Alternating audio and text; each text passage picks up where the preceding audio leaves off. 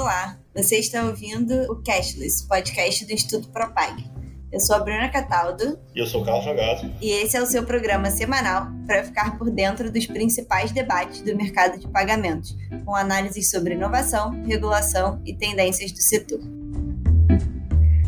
Olá, bem-vindos a mais um Cashless. Tudo certo, Ragazzo? Bom, Bruna. Tudo bem. Hoje a gente vai continuar a conversa que a gente estava tendo sobre regulação de criptomoeda, de stablecoin. A gente tem feito aí um giro pelos países, pelas regiões. A gente já falou de Estados Unidos, já falou de Austrália, falou de alguns países asiáticos, Singapura, Japão, China, Índia. Hoje a gente vai fechar essa série falando de América Latina, para poder falar de Brasil também. Gatilho para falar de América Latina é que apesar de a gente ter vários países uma abordagem de acomodação do mercado de cripto semelhante até ao que o Japão, Singapura, de não combater que nem a Índia e a China, a América Latina tem a peculiaridade de ser aonde aconteceu a primeira experiência de criptomoeda ser adotada como moeda de curso legal, né? El Salvador aceitou o Bitcoin como moeda oficial. E isso influenciou também o debate nos países vizinhos, né? Então acho que tem esse contexto aí. Dado que esse é um gatilho, é o que tem saído na mídia, é o que tá todo mundo tentando entender se é bom ou se é ruim, vamos começar por ele, né? Começar por El Salvador, que também influenciou o Panamá. Panamá logo depois anunciou um projeto de lei para Bitcoin poder ser usado como pagamento de imposto, por exemplo, então já teria ali um grau de oficializar. Então, qual é o cenário dos países? Por que, que eles tomaram essa decisão? Quais são as consequências para o debate regulatório? O que está acontecendo? É, o ponto é justamente a gente dar o contexto, né? El Salvador não fez isso à toa. Está dentro de um projeto deles que, de alguma maneira, está relacionado a facilitar recebimento de transferências internacionais. A gente até publicou uma notícia no site Propag. Esse provavelmente deve ser um dos maiores países do mundo, né? O peso relativo do, das transferências internacionais vai mais ou menos 25% do PIB do país, então é muito, muito relevante. Eles também têm uma ideia aí um pouco, talvez secundária, de você tentar facilitar a inclusão. Você tem 70% de desbancarizados no modelo formal, né, de contas bancárias em El Salvador. E, por último, tem uma lógica de você tentar trazer né, mais negócios para Salvador, porque eles não fazem tributação de propriedade. Então, seria um grande polo armazenador de criptomoedas, ou pelo menos onde você vai é, se registrar como proprietário de criptomoedas. Tem o seu sentido, mas a reação internacional não foi é, das melhores. Quando você olha, por exemplo, como o Banco Mundial reagiu em relação a isso, no final das contas, eles foram chamados para darem assistência, né, para poderem participar do processo. Não gostaram muito da ideia, porque, enfim, criticaram eventuais problemas ambientais e de transparência associados ao projeto. Então, não foi algo que foi visto na comunidade internacional de uma maneira geral, mas o fato é que El Salvador é praticamente uma experiência, né? Porque, no final das contas, o risco que você tem aí de contaminação do sistema financeiro lá, ele não existe, porque a moeda, antes do, do Bitcoin ser adotado também como moeda de curso legal, o que funcionava lá era o dólar, não tinha uma moeda local. E o tamanho da economia de El Salvador é pequeno o suficiente para não desafiar o papel do dólar como reserva de valor internacional. Então, assim, é uma experiência. O ponto é que as pessoas começaram a criticar essa experiência porque, naturalmente, você está jogando a tua população nessa posição de investidor incidental, dado que o Bitcoin tem essa natureza multifacetada. O governo até tenta, de alguma maneira, lidar com as consequências e evitar as externalidades. Foi criado um fundo de 150 milhões de dólares para você tentar minimizar os efeitos de oscilação. Mas o fato é que, assim, teve um resultado, o mercado leu de maneira negativa, né, tanto que o Bitcoin reduziu o preço, isso foi um fator que contribuiu para a oscilação do Bitcoin, e isso acabou sendo sentido pela própria população, que recebeu uma parcela em dólar para poder fomentar o uso do Bitcoin, o governo deu 30 dólares para cada El Salvadorense para poder em Bitcoin para você conseguir estimular isso junto com um número grande de caixas eletrônicos que foram espalhados no país para que você pudesse converter em dólar. Esse dinheiro que eles receberam já caiu praticamente automaticamente por conta da oscilação do Bitcoin. Então você viu, no final das contas, as dificuldades. E eu acho que isso vai acontecer em grande parte dos países em desenvolvimento. A dificuldade da própria população entender a dinâmica do Bitcoin. Ela não é simples, né? A população não foi criada, educada e adaptada para poder lidar com a dinâmica do Bitcoin. Não só com oscilação, mas a própria ideia. Tanto que a gente viu comentários, notícias que a gente pegou, né? Dólar é uma moeda que eu posso segurar, mas isso, que tipo de segurança vai dar? Comentários populares de El Salvador falando sobre a utilização do Bitcoin. Então, primeira reação no mercado negativa, isso acabou refletindo no preço do Bitcoin, mas os países do lado, Panamá, sendo o exemplo que você citou, começou a olhar para isso e falou: olha, talvez seja interessante começar a discutir projetos de lei também para você começar a incorporar a ideia de criptomoeda como sim uma moeda de curso legal. O modelo foi inspirado em, El Salvador, né, em alguma medida, então ele também possibilita, mas tem diferenças no final das contas, porque ele não é tão mandatório, tão taxativo na possibilidade, né? ele é menos violento. Mas o interessante disso não é só a, a adoção, mas uma visão que a gente viu, inclusive da Austrália, de uma ideia de você começar a associar o fenômeno de criptos e todo o ambiente que é gerado a partir disso também com uma ideia de você gerar emprego. Né? Então, você tem até nesse projeto de lei no Panamá a criação de cursos de profissão é, de nível superior, né? de profissões que estão, de alguma maneira, envolvendo o Bitcoin. É, a ideia de você. Começou uma disputa global para você ver que, qual vai ser o centro de desenvolvimento do Bitcoin e de tecnologias que são associadas ao Bitcoin. O Panamá está entrando nisso. Então, tem uma certa diferença. Em El Salvador, a moeda é igual ao que seria o dólar, o correspondente lá. Então, é obrigatório, as empresas têm que aceitar o Bitcoin. Pelo projeto do Panamá, um pouco mais uma ideia de liberdade para você poder usar o Bitcoin, não necessariamente obrigatoriedade. Diferentes approaches, né, mas o El Salvador meio que empurrando o mundo a tomar uma decisão. Essa ideia de empurrar o mundo, seja para fazer discurso legal ou não, mas só para botar um projeto de lei, tentar regular, acabou influenciando né, a região como um todo, a América Latina como um todo, porque vários países foram, nesse contexto, avançando o que vinham falando sobre o tema, não necessariamente na mesma direção. Tanto que, em uma outra abordagem, a gente viu que, mais parecida com Japão e Singapura, tem Argentina, Colômbia, Uruguai, o próprio Brasil, indo nessa direção: ah, vamos fazer um projeto de lei, vamos regular, não necessariamente tão taxativos, mas andando. E aí acho que vale a gente pegar esse bloco de países, comentar um pouquinho de cada um, até para entender, assim, eles, apesar de ter né, essa ideia de acomodação e alguma promoção do mercado de cripto, o que que tem? Eles se destacam ou é uma lógica parecida com o que a gente viu nos países que fazem isso? Estados Unidos, Austrália, Japão, Singapura? Ou tem alguma coisa que se destaca de diferente? Porque El Salvador e Panamá é bem óbvio que destaca de diferente, mas dos países que estão ali com uma abordagem parecida, tem alguma coisa aqui que se destaca, seja em motivação, seja em tipo de projeto?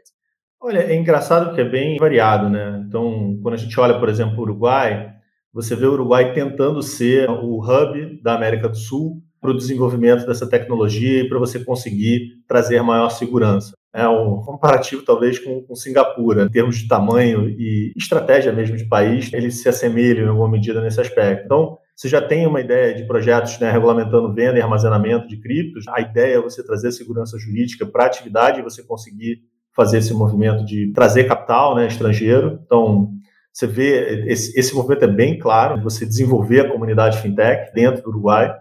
E você também tem, em 2021, um projeto para você conseguir transformar a moeda em curso legal. Segue uma coisa muito parecida no final das contas. Mas a ideia de você não só utilizar como uso de meio de pagamento, mas também você criar um marco regulatório para os agentes que estão ao redor, né?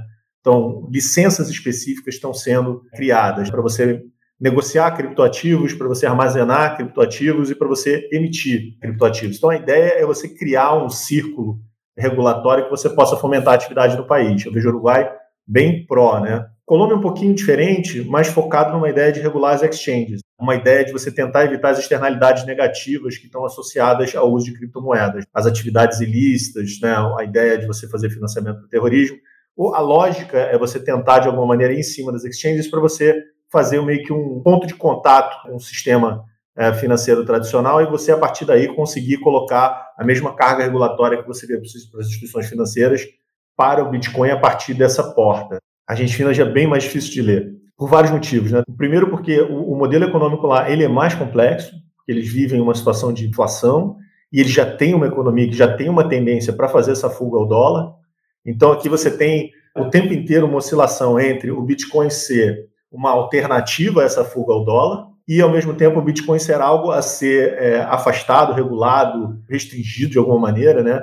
Para você tentar evitar esse mesmo efeito que já ocorre com o dólar lá você vê isso oscilando o tempo inteiro. O tempo inteiro. Assim, é impressionante. Em momentos onde a regulação está mais no sentido de tentar afastar o Bitcoin, momentos onde a situação está no sentido de você tentar fomentar o Bitcoin como alternativa. Você vê até projetos de lei, achei isso é, sensacional, né?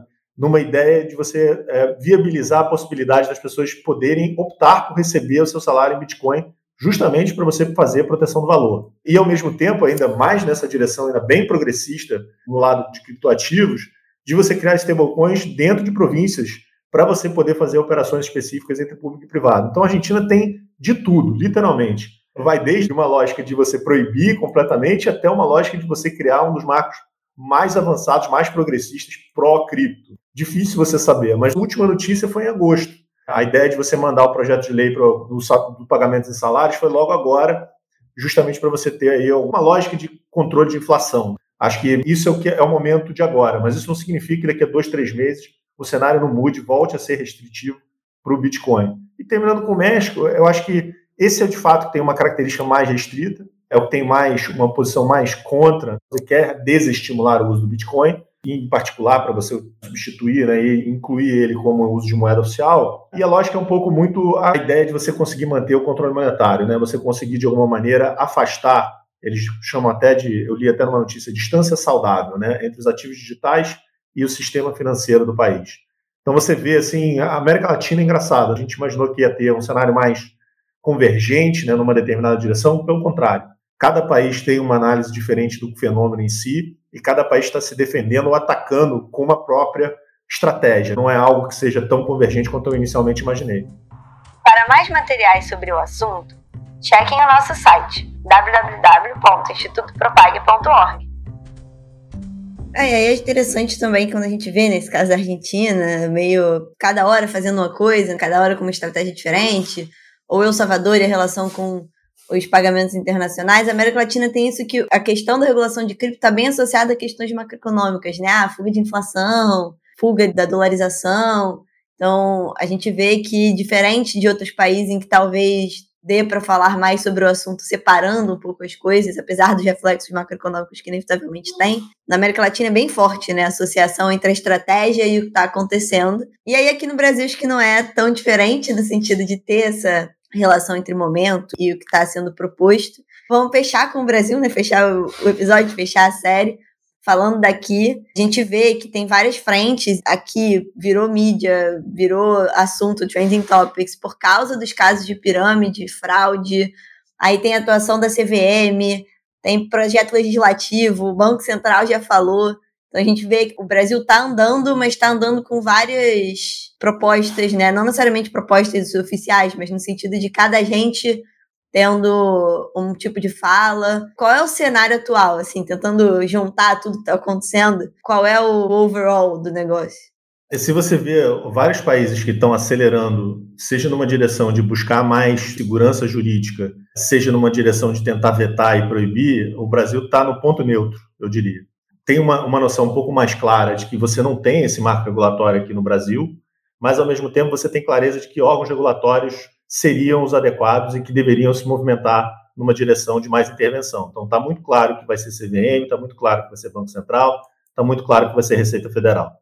Ao mesmo tempo, você tem um lado de projetos no legislativo, Brasil sendo Brasil, projetos que vêm desde 2015, foram de alguma maneira pensados, com outros que foram feitos mais recentes, um tratando mais de regime jurídico mais macro de criptoativos, a gente tem muito essa mania de criar um regime jurídico macro, e outros, né, uma ideia de alocação de responsabilidade, de jurisdição, onde você vai atrelar né, as moedas virtuais com a supervisão do Banco Central. É, é um cenário meio que estrutural, no final das contas. O interessante aqui do Brasil, eu acho que tem sido mais na direção do mercado. O mercado começa a sinalizar que regulação é uma boa notícia. Acho que o volume de cripto tem aumentado tanto no Brasil que no final das contas você começa a ver uma certa demanda por regulação. Isso é um processo bem interessante. Em várias circunstâncias você vê os agentes privados tentando sair de regulação, em outros você começa a ver uma certa demanda mesmo para que o próprio negócio possa crescer e se desenvolver. É óbvio que tudo depende do que vai ser e como vai ser regulado. Você tem uma grande regulação, é um desafio enorme no Brasil.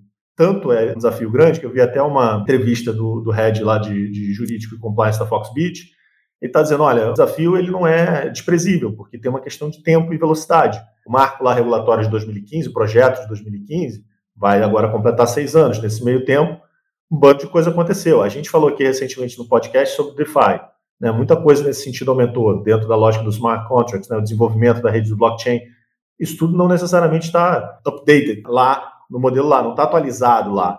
Então, assim, pode ser que muito rapidamente as coisas se tornem obsoletas e fique difícil de você conseguir utilizar aquele marco regulatório lá de trás. E talvez seja difícil você conseguir fazer um, um projeto de lei assim, com tanta clareza sobre os problemas atuais. Talvez tenha que fazer uma outra estratégia legislativa para que ele não seja perecível tão rapidamente. E nesse meio tempo você vê tanto o Banco Central como o CVM preocupado com uma das características básicas que é o, a relação anônima, que o anonimato das transações. Começa a se discutir bastante, justamente pelas preocupações clássicas, né, de financiamento do terrorismo, de, de lavagem de dinheiro. Tem uma discussão conjunta com a CVM, do Banco Central e CVM, para poder ver como é que você evita que os brasileiros ocultem transações com, com criptoativos. Então, essa lógica mais macro me parece que vai ser a direção que os órgãos financeiros vão estar associados agora nos próximos meses e talvez no próximo ano. Mas o Brasil, eu acho que está ainda no ponto neutro. Tem muita gente acelerando, seja numa direção de proibir, seja numa direção de permitir, criar segurança e desenvolver. O Brasil está nesse meio termo, assim, esperando um pouco. Não necessariamente é um approach errado, né? Pode ser uma abordagem até inteligente. Esperar um pouco como é que a coisa anda e como é que ela vai se desenvolver para ver qual é o tipo de problema que você vai estar resolvendo, dado que a gente está saindo de uma pandemia e as pessoas apostaram bastante em criptomoedas nesse meio tempo. A mensagem que fica quando a gente ouve isso tudo e olhando também os países que a gente pesquisou para os outros episódios, o mundo resolveu regular e tomar alguma posição sobre criptomoeda. Todo mundo que está mudando, a gente tem que acompanhar como, né? Acho que cada um está testando, a gente viu, são várias abordagens, tem gente acelerando, tem gente no neutro, tem gente proibindo, formas de proibir diferentes, formas de promover diferentes. Então, acho que é interessante não tem, né? Um, ah, vamos todos juntos nessa abordagem aqui, né? Tá todo mundo testando, cada um tá testando alguma coisa. Então, isso acaba para o mercado mesmo é importante acompanhar, né? Porque o que está acontecendo em cada país é bem diferente. E aí a gente faz isso aqui no Cashless, no Propag. Então, acompanha que a gente vai continuar fazendo. Então, olha ali nossas redes sociais, LinkedIn, YouTube, Instagram, Twitter. Ouçam no seu tocador preferido, Cashless. Principalmente porque semana que vem a gente tem um programa especial, vai ter um convidado. E aí vocês, para descobrir quem é, vão ter que ouvir. E até semana que vem. Tchau, tchau, gente.